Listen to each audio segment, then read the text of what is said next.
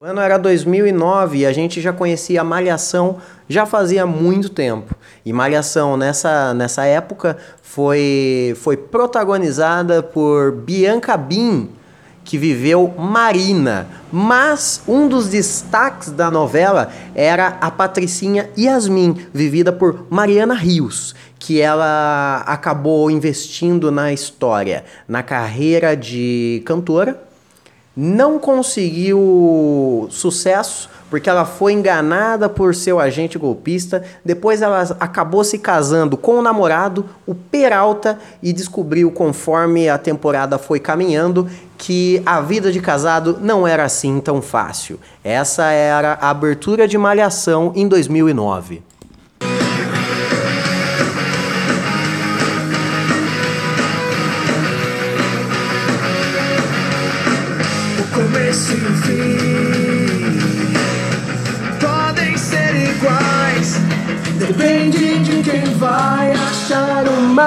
Resposta. A inveja que mata não me afeta mais. Pois o que conquistei tem o direito de ser meu. Chega, chega, porque ontem, no episódio de ontem, a gente já ouviu muito NX0, mas como você pôde ter notado, ter percebido, NX0 teve o ano de suas carreiras em 2009. 2009 foi, como eu já disse no podcast de ontem, e vou tornar a repetir de novo outra vez. Enquanto eu gesticulo minha mão com o polegar e o indicador fechando e dizendo: foi um ano show de bola, cara. Foi um ano show de bola. 2009 foi um ano incrível para o NX0, que já tinha estourado várias vezes. Se você quer ouvir outros sucessos do NX0, ouça o episódio passado, que eu, que eu falei sobre o rock and roll. Eu falei sobre o cenário do rock and roll em 2009 10 anos atrás e eu tô uh, fazendo uma série mostrando como 10 anos atrás a nossa vida era muito melhor. E eu tô dando motivo para você saber que há 10 anos atrás a gente tava muito melhor. Mas, saindo um pouco do cenário do NX0,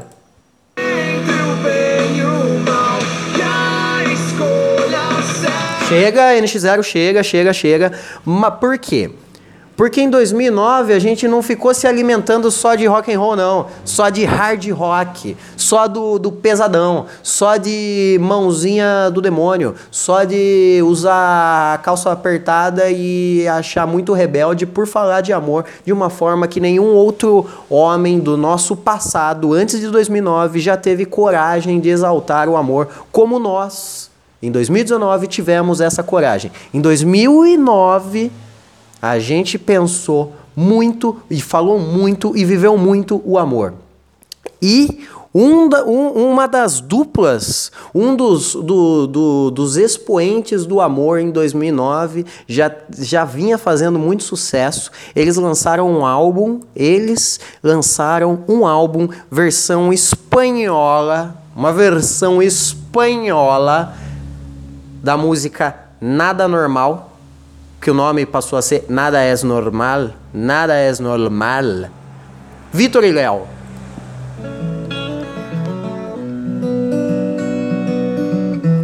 O sertanejo sempre foi para mim A luz vas a apagar, ah. el cielo a encender.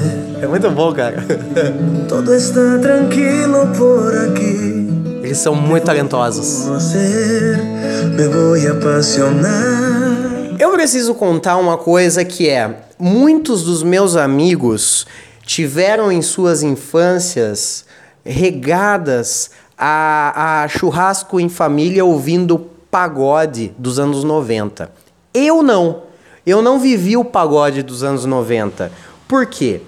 Porque a minha família sempre foi do sertanejo. A minha família que, que fazia churrasco, eu Talvez eu um pouco mude aqui, porque eu estou caminhando na minha casa. Minha casa é recém, recém alugada e eu não tenho móveis. Então o eco, vocês já sabem, né? Eu não preciso ficar me explicando o meu eco. Mas em 2009, em 2009, em quão jovem era, minha família quando se reunia ouvia muito sertanejo, sertanejo dos anos 90. Então eu tenho um saudosismo, um carinho, uma nostalgia quando eu escuto sertanejo. E eu gosto de sertanejo. Eu gosto de sertanejo velho, sertanejo dessa época. Eu gosto muito. Mas eu gosto muito do sertanejo triste.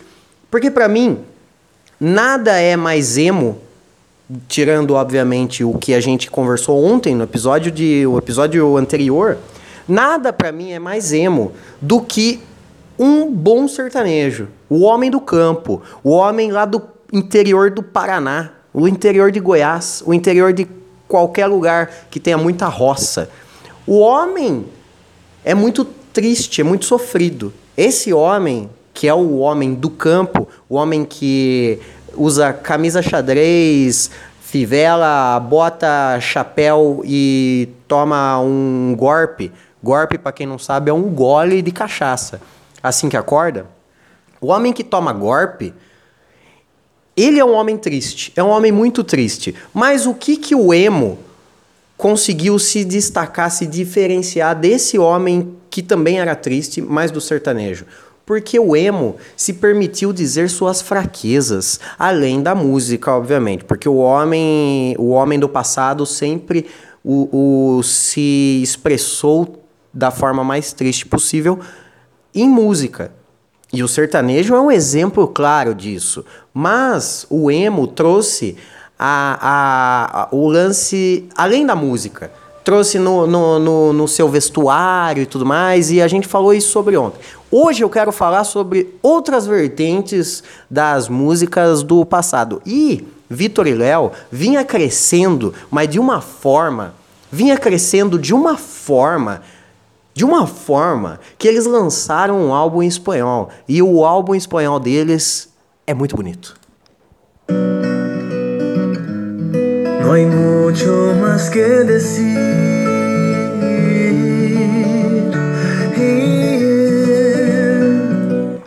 E vamos falar a verdade? Eles eram muito da hora.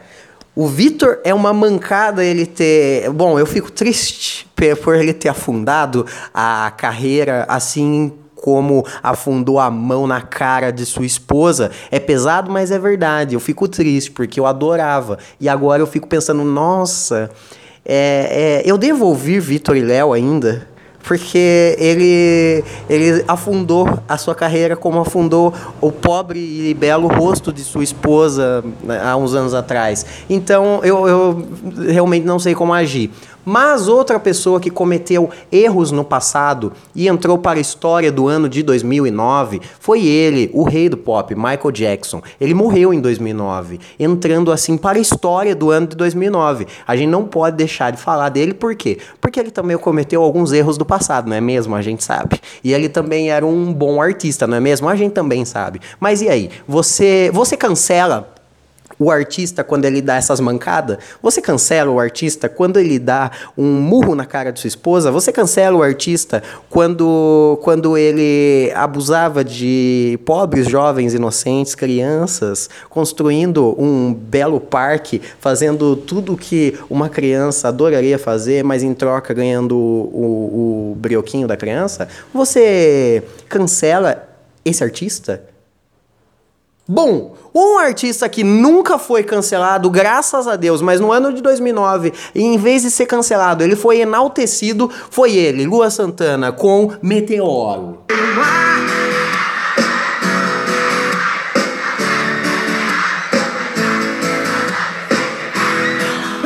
Bom, eu coloquei. Eu não sabia, mas eu dei play na versão do DVD, então eu não sabia que ia ficar tanto tempo a plateia gritando. Então vocês podem não ter percebido o que, que foi cantado. Então eu vou pular pro momento em que dá para ouvir o cantor cantando. Bom, acabei de errar o timing de novo, né? Agora eu acertei. O nosso quebra-cabeça teve se Eu preciso flutuar. Pois só quem sonha consegue alcançar.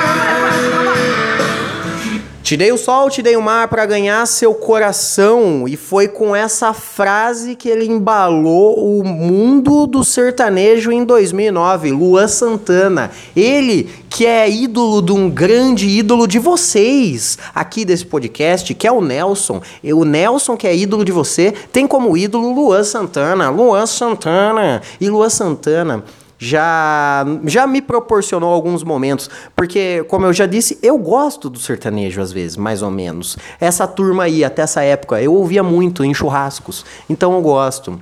Lua Santana, que nessa época era é, zoado, vamos dizer assim, por motivo de ser vesgo. A gente sempre zoava, tipo, ah, Lua Santana. E é bom, vale ressaltar que em 2009 a gente permitia fazer piadas com vesgo e com gay a gente fazia tinha um humor muito muito homofóbico na época. Ainda temos hoje em dia, mas na época era permitido falar. A gente zoava muito loira na época, a gente só não falava muito sobre negro, mas falava um pouco, dependendo da situação.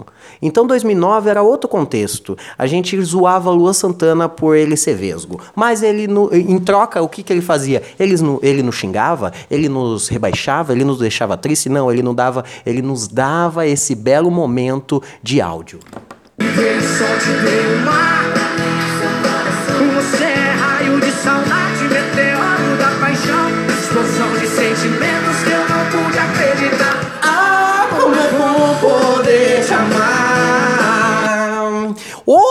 Outra dupla do sertanejo que chegou estourando a boca do balão, estourando a boca do balão, em 2009, chegou devagar, chegou de mansinho, chegou mais ou menos ali naquela data, querida. Foi uma dupla chamada, composta e exaltada de Fernando e Sorocaba.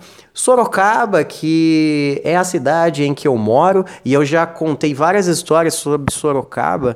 Então, se você quer saber mais a respeito de Sorocaba, sugiro que ouça os podcasts passados. Mas se você quer saber sobre o cantor Sorocaba, ele é chamado de Sorocaba porque ele fazia faculdade em Sorocaba. Não que ele seja de Sorocaba, porque ele não era de Sorocaba. Ele passou um breve período em Sorocaba. Mas ele não é um sorocabano, ele não fala choveninho, correninho, arvrinha. Mas ele carrega o nome da cidade pelo mundo afora, fazendo muito sucesso. E em 2009 ele começava a engatinhar nisso aí. E ele veio com uma música muito. Eu confesso que foi aí que eu comecei a me perder. Me perder do sertanejo. Foi nesse ponto que eu comecei a largar a mão do sertanejo e virar uma pessoa muito mais roqueira. Eu esqueci de dar o play, mas era para ter dado o play nesse momento. Outra vez eu, eu esqueço de, de ver o vídeo que eu vou dar play e eu acabo pegando um vídeo de show. E vídeo de show, normalmente, o, o artista fala, é só vocês. E deixa três horas a plateia cantando a música. Então vai ficar horroroso aqui no podcast. Então deixa eu achar aqui. Mas eu acho que vocês já perceberam, né? Que música que é de Fernando Sorocaba.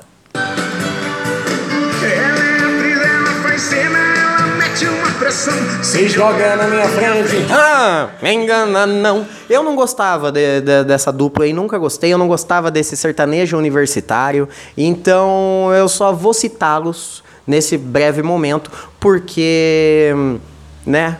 Porque eu acho que valeria a pena ter citá-los.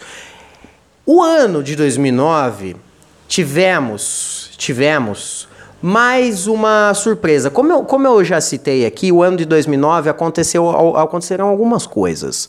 Eu, a, a, como, por exemplo, o ano de 2009 tivemos a ascensão a ascensão do poder de Barack Obama. Barack Obama se tornou presidente dos Estados Unidos, o primeiro presidente negro dos Estados Unidos, no ano de 2009. Como eu já venho falando, o ano de 2009 foi muito melhor do que o ano de 2019. E eu tô dando motivo para vocês. Vocês estão, estão concordando comigo quando eu digo que, que, que deixei de te amar. Mas 2009 nunca nos deixou de, de nos amar. Existiram, obviamente, o Vitor, da banda Vitor e Léo, do grupo, do conjunto musical Vitor e Léo, que era um ótimo um ótimo, um maravilhoso é, é, artista do sertanejo, não dá para negar, mas ele cometeu alguns erros no passado, né? Como eu já disse, encostando com violência a sua mão fechada no rosto de sua esposa. Então, assim, ele foi cancelado. Outra pessoa que foi cancelada no ano de 2009 foi Michael Jackson, não sobrevivendo a, a tanto remédio, depressão e doideira da sua cabeça, né? Por, por ter cometido alguns erros. É um pouco pesados no passado também, né?